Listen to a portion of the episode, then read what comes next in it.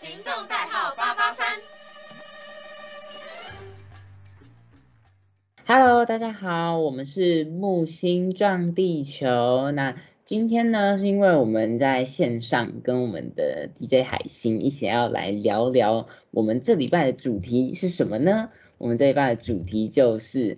人生当中听过最瞎的分手理由，其实大家都说那个要好聚好散这件事情，可是啊，不知道为什么一段感情走到了最后的那个阶段，好像常常发生的事情都不是那么的尽如人意。所以今天的 DJ 海星和四木要来跟各位听众朋友们分享一下我们自己生活周遭或者是自己所经历过超瞎的分手理由。四木，你自己有经历过分手的？很瞎的理由吗？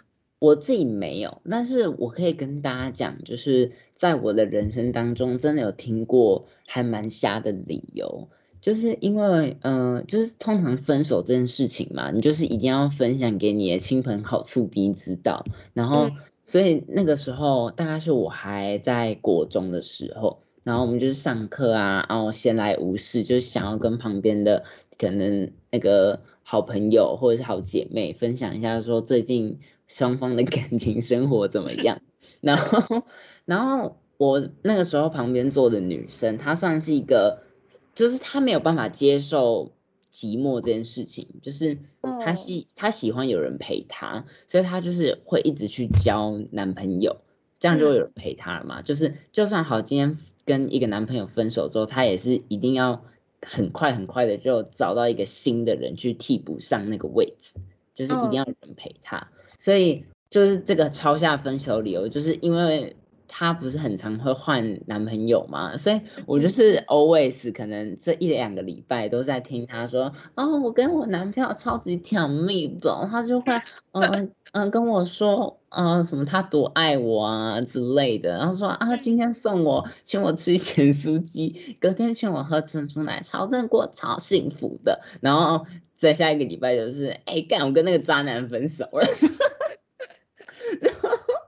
然后，说，哦，真的假的？为什么分手了？然后他就会跟我说，哎，你知道他跟我提什么分手理由吗？最瞎的就是有一任，嗯，男生好像是。呃，体育班的吧，就是他就说，哦，可我接下来都要去可能南部啊或哪里，然后说我要去打球，所以可可能没有办法就是回来了，然后我会寂寞而死，所以我们就分手吧。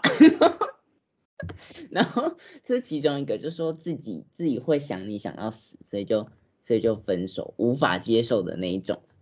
然后，哎。对，然后第二个是什么？你知道吗？第二个就是说，第二个就是那种，呃，你知道，呃，科赛科赛另外一个是什么东西？刘以豪演的那一部，比悲伤更悲伤吗？对比悲伤更悲伤的故事里面，刘伟豪是不是就是，嗯，因为他要死掉了，所以得绝症，对他得了一个绝症，所以他就跟陈意涵说，就是可能就是放手，让他去爱上可能别的人这样子，然后。我现在要讲故事，就是我这个女性朋友，她某一任交男朋友又是就是就是这个样子，她就说 我得了什么什么癌症，然后可能活不过这一个月。真的有瞎哎，他以为自己在演偶像剧 啊。然后他就说，嗯，我我这个月可能活不了了，然后我会很想你，我们下辈子再见。然后就把那个女生封锁这样。然后后来可能女生就锲而不舍，想要去找，就是可能这个男生到底怎么样。反正那个男生交了新新的女朋友，然后他过了一个月还是没死，他超级神奇。我那时候笑疯了。哎，我跟你说，我朋友也有这种很瞎的那个分手的经历。你知道，我朋友是他们就是男男女生在热恋期不是很喜欢视讯嘛，就是手机会一直不间断的那种视讯啊。就算两个人可能不是在对话，两个人都各自在做自己的事情，但是也会视讯的这一种。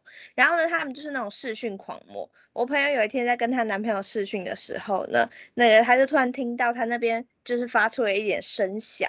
然后那个男生呢，就往那个门外看了一眼，结果我朋友呢，他就骗那个男生说你后面有鬼。后来那个男生就非常非常生气，然后他们两个就这样子大吵了一架。后来呢，就为这件有鬼的事情就分手了。太瞎了吧！对啊，然后我就想说，天哪，你们两个是怎么了？就是我，我突然就是我。盘点了一下各种的分手理由哦，其实有些时候啊，有些分手理由不瞎，有些分手理由呢是非常的令人觉得无语，就像是我们常常听到的分手理由会是我配不上你，你觉得我配不上你这件事情可以当做分手理由吗？你说我吗？我觉得对啊，你自己认为我配不上你是在。我觉得，我觉得如果以就是可能国小、国中或者是高中这种就是比较纯纯的爱来说，我觉得我配不上你是不能当做一个分手理由。可是我觉得如果套用在成年人身上的话，可能就还 OK。哈，不 OK 啊，不 OK。哎，如果你觉得你配不上他，你又不是就是跟他交往了一阵子之后才发现你配不上他。他如果是一个很好的人，你在就是喜欢上他还没跟他交往之前，你就知道他很好，你就知道你配不上他了，就给我滚蛋。哎，不是你，你最近有看社内相亲吗？社内相亲就是他一开始也觉得他配不上他。嗯。女主角一开始也是觉得配不上男主角啊。对啊，所以你要嘛就好好精进自己，让自己成长，然后你们两个都可以在这个关系里面一起进步；要么就自己滚蛋，不要在面啊，我配不上你，你太好了，我们分手吧。你配不上我，你还伤害我。我 真超级好笑的。不是，可是我跟你讲，我觉得这个可以就是。就是这可能是另外一种，可是这种就是像我刚才前面讲，说自己可能快要死掉，或者是可能呃今天可能出国或者怎样，然后就会忘记你，或者想你想到死这一种，这种才是真正的欠人家骂，好不好？但是还有第二个，就是呃我们很常听到分手理由，说最后说不适合，可能是性格不合，然后或者是就是什么呃什么样的条件不适合。你觉得这个理由怎么样？我觉得看情况，因为同居，像同居的话，可能就会真的有不适合啊。嗯嗯，就是就是，嗯，可能我们的爱情就是可能，如果讲讲就是聊天呐，讲讲暧昧的话什么的，然后或者是其他的事情都 OK，可是哦，可能同居住就是卫生习惯不合，那就还是真的不合啊。嗯，我就觉得这个还可以，可能勉强当一个理由，或者是就是反正还算正常。嗯，那我觉得，比如说那个你刚跟他接触，然后发现你们有哪几点不适合，然后你提出来，你们两个一起改正或什么，我觉得这是 OK 的。但是你那种交往了五年，然后最后分手理由跟我说不适合，这什么意思啊？嗯，蛮好笑。对啊，那个不适合，我真的很想给你一刀哎。但是其实大家在大家在感情当中或多或少都会遇到这些，就是呃最后结尾的时候不是那么美满的时候。那你觉得就是博士你自己在面对不美满的感情结局，你会以什么样的心态来面对？因为其实蛮多我身边的朋友，就是如果在他们分手的时候遇到这些很瞎的理由的时候，就我发现女生哦，特别是女性，可能在一段感情经历里面很容易会做自省这件事情。就就会觉得是不是我哪里做的不够好，然后或是呃我做错了什么，然后才会导致这个结果。那你自己会以什么样的心态来面对这样子的分手结局？我觉得自省还 OK，就是嗯，因为自省就是一定就是可能你们两个之所以会分手，就是必然可能两个人之间就是。可能有什么问题啊？可能你的生活习惯不好啊，或者是可能谁的情商比较低之类的，可能真的或许是需要自省。可是我跟你说，自省 OK，但不能自残，很可怕。嗯，真的，我遇过那种会自残的，你知道吗？就是像我之前有遇过一个我的朋友，他就是说。哦，他今天跟这个男生分手了，他觉得他有一点痛苦，他真的就在上课的时候把美工刀拿出来割他的那个手腕吗？对手腕，然后然后割下去之后，他也没有他也没有就是可能痛到哭或什么的，他还笑笑跟我讲说，就是这样子还不错。然后我说好可怕，然后他还说他会拍把这件事情拍下来，然后传给他前男友看之类的。哇塞，真的要建议你这个朋友可能需要去看一下医生呢，很可怕。然后就是我觉得问题是就是。呃，可他也没有，他也不是像是在自省的样子，他比较像是他有在宣泄自己的苦痛的那种感觉。嗯嗯嗯。可是我觉得，我觉得这样子有一点太害怕，而且他还不是割，就是可能一刀两刀那种，他是整个手臂都是。嗯，但其实这样子算是另类的恐怖情人吧，因为有一点情绪勒索的。成分存在是不是？因为他传给前男友的这个举动，可能有些时候，呃，就像我发现一些的国中生啊，国国中生在面对感情的伤痛的时候，会有一些人采取这种自残的举动。